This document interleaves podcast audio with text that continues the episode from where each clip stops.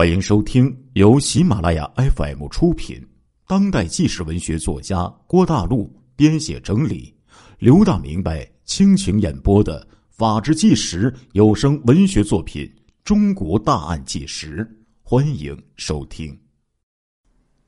今天给大家讲这个案子呀，发生在八十年代前期，也就是改革开放的初期。当时我们国家呀，已经走上正轨了。社会治安也是有所好转了。这个时候，在东北的辽宁沈阳却发生了一起恶性的杀人案。这是一个主要由工人居住的贫民区，说难听了，就类似于国外的那种贫民窟。这里的房子，大多是几十年前搭建的，一排排临时凑合着用砖。还有这个瓦呀，搭建起来的，面积呢都不算大，这房子呀破破烂烂的，住户呢很多都是本市啊收入不高的工人家庭，这块不大的区域里住着好几百口人呢，家庭人口越来越多了，住户啊就不得不搭建了很多违章的建筑，导致这个地区的房屋。和房屋紧紧的靠在了一起，有的地方啊，就连条狗啊都钻不进去呀。大概呢，也就是几十年前，这里还有草房呢。说起来，真的是让人不敢相信呢。当然了，这里呢有几家的房子呢，算是比较好的，不同其他的屋子呀，靠在一起，被称为独立的房子。其中有一个独立的房子，是附近大型国有工厂某副厂长的家。这个副厂长啊，姓马，马副厂长的父亲呢，是这一家国民政府重要兵工厂的厂长。当时啊，解放军占领本市之后，工厂的大部分呢，干部啊，都逃往台湾或者去了南方。马副厂长的父亲却还没跑，还第一时间出来和政府合作，于是呢，他被重用了，继续担任本厂的厂长的职务。马副厂长啊，因此沾了光，后来也成为了七十年代的副厂长。通过这个干部二十四级行政工资制和工人八级技术等级工资制。以及特供制度，将干部和群众这个待遇呀，完全就给区别开了。作为全国著名的兵工厂，马副厂长的待遇还是不错的，可以住在工厂附近的独立的房子里。马副厂长六十年代末期呀，娶妻生女，可惜他的妻子患有心脏病，在孩子几岁的时候就发病而死了。七十年代末期，他又娶了一个老婆，离异，但是没有孩子的女干部。这个时期呀，马副厂长的父母先后都老去了，变成了三口之家了。父母去世之后啊，马副厂长就翻修了一下自己的房子。他家这个房子面积较大，四周啊有一圈空地，距离其他的房屋大概呢有几十米的距离。而不像本区的其他房屋一样，都紧紧的靠在一起。翻修花了不少钱，屋子也是焕然一新，在本区算是最好的居住条件了。物质条件很不错，但是啊，他的家里呀却逐步的乱了起来。为什么呢？随着心肝宝贝的女儿小马逐渐长大。马副厂长却感觉到了头疼啊！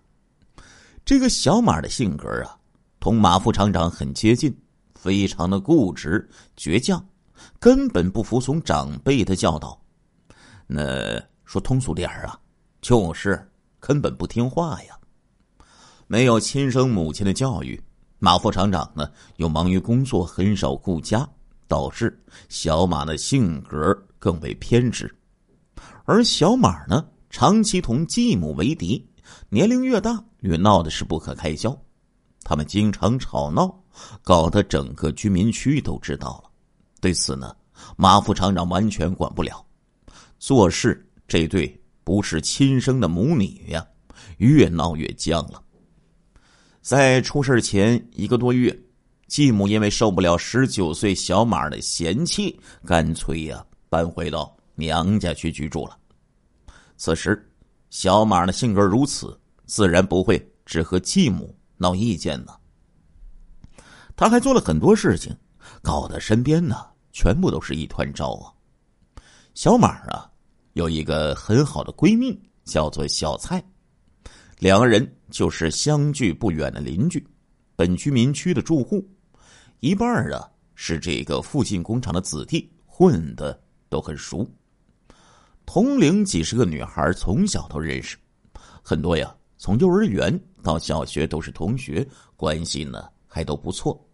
小马仗着自己是副厂长的独生女。比较骄横，出于骄狂，瞧不起别人。很多姑娘受不了他的气，逐步的就和他保持距离。到了最后，只剩下天性憨厚的小蔡同小马一直保持着闺蜜的关系。小蔡的反应有些迟钝，属于那种比较腼腆老实的孩子，很乖。他和小马啊，从小呢就是好朋友。小马对他相对是不错的，不像对普通女孩那样的出语呀肆无忌惮。有意思的是啊，小蔡的相貌比小马呢略差一些，性格上也懦弱了一些，家里条件也不如小马家。也许这就是两个人能够做了这么多年的闺蜜的原因呢。小蔡是比小马要差的女孩。同他在一起，小马时刻都会感受到优越感。两女孩的成绩啊都一般，高中毕业之后就先后进入工厂工作了。在八十年代初期呀，这种大型国有企业的工人仍然是非常好的职业。小马和小蔡呢，又都不需要做体力活的技术女工，工作相对来说是很轻松的，待遇呢。也算是不错。刚开始工作的第一年呢，十八岁的小马和小蔡的关系亲密，一同上下班，一同吃饭。然而第二年，两个人的关系却出现了一百八十度的大转弯呢。为啥呀？为了一个男人。这个男人呢，是工厂里来的一个复员的年轻军人小王。小王。是个很出色的小伙子，是本厂总工程师的小儿子。他的母亲呢是一个有名的军医，外公啊是一个将军。小王学习成绩一般，却是个运动健将。他身高一米八几的大个儿，高大英俊，足球踢得很好，而且呢还会拉二胡、吹笛子。当兵期间，小王因为家庭原因。也没吃苦，更没有去前线打仗，基本就是代表自己的部队踢踢足球。复员以后，小王回到父亲的单位，做了一名保卫人员。小王的个人条件很好，放在今天，那可以说就是钻石王老五啊。他酷爱乐器，而小蔡的父亲呢，拉二胡也是非常出色，号称本市排名前三。小王知道以后啊，就拜这个小蔡的父亲为师傅，平时经常呢去他家里学习拉二胡。学习乐器可不是一蹴而就的，小王经常练习大半天，还留在蔡家吃饭。一来二去呢，这个小王啊就和十九岁的小蔡混熟了。小蔡呢，虽然不及小马的姿容，但是。也是一个有着几分姿色的女孩子，性格温和，颇有女人味儿。大姑娘、小伙子长期相处啊，擦出一点火花，那很正常啊。随后啊，两个人就开始交往了。那个年代的人呢，都很保守，两个人私下相处了几个月，没有告诉任何人。别人也不是傻子，很快全场的年轻人都知道了。小蔡儿啊，引以为荣，对此也不否认，心里呀甜蜜蜜的。刚开始恋爱的时候，小蔡儿就将这件事儿啊告诉给了闺蜜小马。正常来说，小马应该为小蔡高兴啊。然而这时候，小马呀，却莫名其妙的开始嫉妒起了小蔡。在小马看来呀，小蔡各方面都比他差，怎么能够找到这么好的男人呢？而自己却找不到呢？这个念头啊，越来越强烈，最终演变为了一种仇恨。稍后，小马就开始想方设法的同小王接近。借口呢是学习工厂的技术，小蔡傻乎乎的，主动啊就想方设法的同小王接近，借口是学习工厂的技术。话说呢，小蔡很傻，其实呢他主动啊让小王去交闺蜜，给他们创造机会，但是小蔡人呢比较老实忠厚，那小王可不是啊。很多时候都说那个时代的人呢很淳朴，那是相对而言，人的本性是不会改变的，从古至今都差不多。在这个很多电视剧当中啊，比如说这个皇帝穿越到了今天这个社会，在这个激烈的商业斗争当中游刃有余、运筹帷幄。为什么呢？当时电视剧里这个雍正就说呀：“几百年了。”科技变化很大，毛笔变为电脑，骑马变成飞机，瓦房变成了高楼大厦，但是人心却没变呢。就小王来说呀，两个女孩子都差不多，但是明显呢，小马的个人条件好得多呀。小王作为将军的外孙，娶普通工人家庭的女孩，显然有一些跌份儿啊，对自己也不会有什么帮助。相反呢，小马啊，则是副厂长的独生女呀，已故的爷爷又是全国的名人，显然各方面的条件要好得多。况且呢，小王和小蔡呢，也就相处了半年，感情也不是很深。在这种情况下，小王就中断了和小蔡的交往，也不再去他家学二胡了，转而同小马交往。好事不出门，坏事传千里呀！不到一周，整个工厂都知道小蔡被小王给甩了。那不要说当年了，就算很开放的今天，哪个女孩能受得了啊？男朋友被抢走也就算了，竟然还是自己最好的闺蜜干的，这口气谁咽得下去呀？小蔡的性格比较懦弱，一度甚至不敢去找两个人理论。后来呀，他终于鼓起了勇气，私下找到小马，询问最近的谣言是怎么回事小马呢，倒也不隐瞒，直言不讳的就说：“小王和我好了呀。”小蔡几乎不相信自己的耳朵呀，他说：“你，你不是跟我，跟你。”我不是跟你说过吗？小王在和我处对象吗？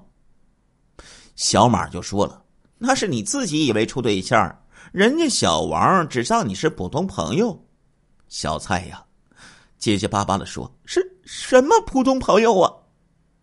我我不知道，告诉你，我我都和他接吻了吗？”小马说了：“那又怎么样？亲个嘴而已啊。”小王跟我说了：“那是你主动亲他的。”你，你是我最好的朋友啊！你怎么能抢我的男朋友呢？小马说：“谁抢你的男朋友？是小王自己不和你好的，和我好了，这关我什么事儿啊？”小蔡气得双手颤抖啊，说道：“我我明白了，你让我帮你同小王学技术，原来你是想借机抢走我的男朋友。我们十多年的朋友。”你就这么对我？小马说：“你别说话这么难听，我再说一遍啊！我没有抢你男朋友，是他自己喜欢上我的。”小蔡说：“就算是这个样子，你也不能和他好啊！我们处对象的事情，全工厂都知道。你让我以后怎么做人呢？小马就说了：“你以为你是谁？小王只能同你一个人好啊！你开什么国际玩笑？至于全场都知道，谁让你去宣扬的处对象，肯定有成功的，也有不成功的。你自己搞得这么高调，你怪得了谁呀？”话说这个小马啊，说话真的很尖刻，而且滴水不漏啊。懦弱的小蔡呀，被他说的一时哑口无言，只能哭着转身就走掉了。小蔡是个软弱的人，本来呢就想忍一段时间，自己伤心就算了，没想到随后啊又有其他的事情发生。小马抢走闺蜜男朋友这个事儿，很快呢，路人皆知了。大家私下都说，小马啊，小小年纪这么坏，自己好朋友的男人也抢。他老爸马副厂长也曾经在工厂里搞过婚外恋，有作风问题。大家呀，是议论纷纷，说呀，上梁不正下梁歪。有一天呢，一群。年轻的女工聊八卦，姓张的一个临时的女工心直口快的说：“小马这个人呢，一看就不是什么好东西。你看他，整天都不正眼看人，拽的像公主一样，一个朋友都没有。就是小蔡老实，和他做了这么多年朋友，最后还被他给坑了。其他的女友也说呀，说的也是啊。”对人这么狠，小心将来没有好下场啊！他爸爸一把年纪了，还找小情人，没想到女儿也是这种人。那个姓张的女工说：“就是啊，做人这么缺德，真的会没有好下场的。”没想到啊，小蔡和小马他们这一组女工啊，正好散工，就从这几个议论的女人背后走过。亲爱的听众朋友们，这一集的《中国大案纪实》播送完了，感谢您的收听，我们下一集再见。